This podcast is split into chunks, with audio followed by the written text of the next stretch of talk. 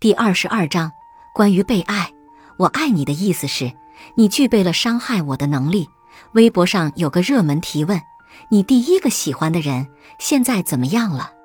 有个高赞回答是：不要讨论一个死人。抖音上有个热门视频，是什么让你下定决心放弃一个人的？有个高赞评论是：当泪水比笑容多，等待比期待多，痛苦比爱情多。最重要的是，我爱他比爱自己多。如果说敢爱是爱情里最大的冒险，那么敢不爱就是爱情里最大的自由。在这个速食的年代，你想不到爱情有多容易发生，也想不到爱情有多容易变质，以至于让你奋不顾身的爱情，常常也让你遍体鳞伤。就像是扇贝永远都想不到保护自己的壳。竟然会变成装自己的碗。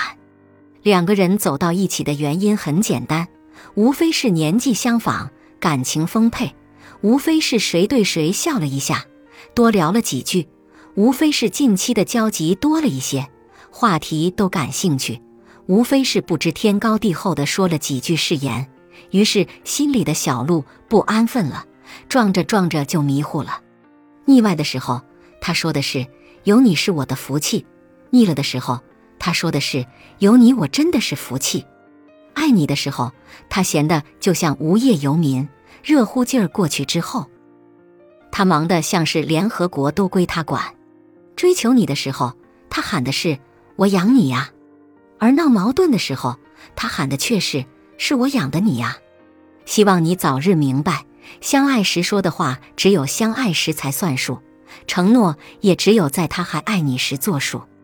怕就怕你的爱不能单凭几次心碎就自动停止，所以你把心缝缝补补，又爱了他好多年，甚至卑微的在心底呐喊：“我好想你，能见一面吗？我可以站远一点儿。”所以你总是舍不得，总是原谅，总是替他的健忘敷衍冷漠解释，可实际上他记得，他知道，他只是无动于衷。你说你图他的钱。可也没见他给你买过什么。你说你图他的长相，可他长得很一般。你说你图他对你好，可他的好空口无凭。如果按则论罪，是你罪该万死。你所做的一切都像是在吆喝：你快点看看我，你多点喜欢我，你更在乎我。你却没有做一件能提升自身吸引力的事。你的情绪完全仰仗于他对你的态度。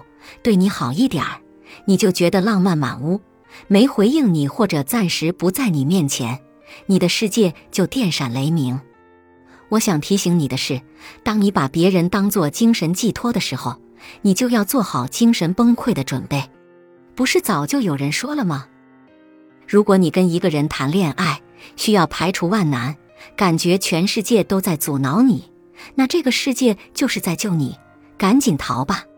想对那个只是享受被爱的人说：“你真以为对方是因为无知才死心塌地粘着你的吗？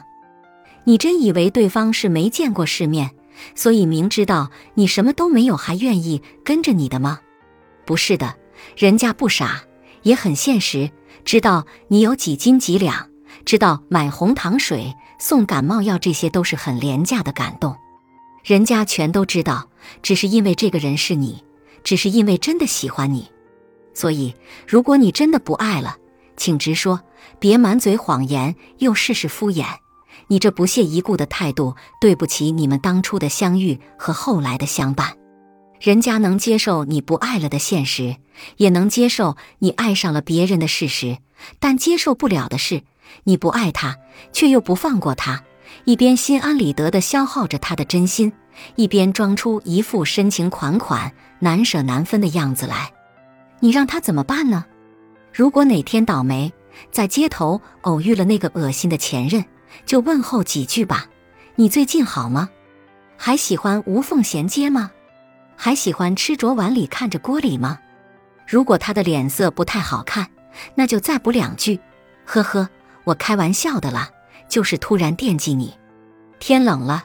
记得多盖点耳土。哦，对了，需要特别提醒两点：一，人和人是不一样的，不是所有的前任都恶心。有的人，当你不再爱时，你会冷静的发现他恶心至极；但有的人，就算分开了，你也依然觉得他幽默、上进、得体、堂堂正正、有情有义。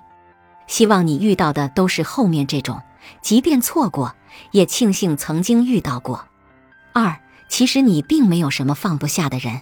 你只是对那些没有结果的付出和被浪费的爱耿耿于怀而已。其实你并没有你以为的那么害怕失去，你只是暂时没有一个更好的替代品而已。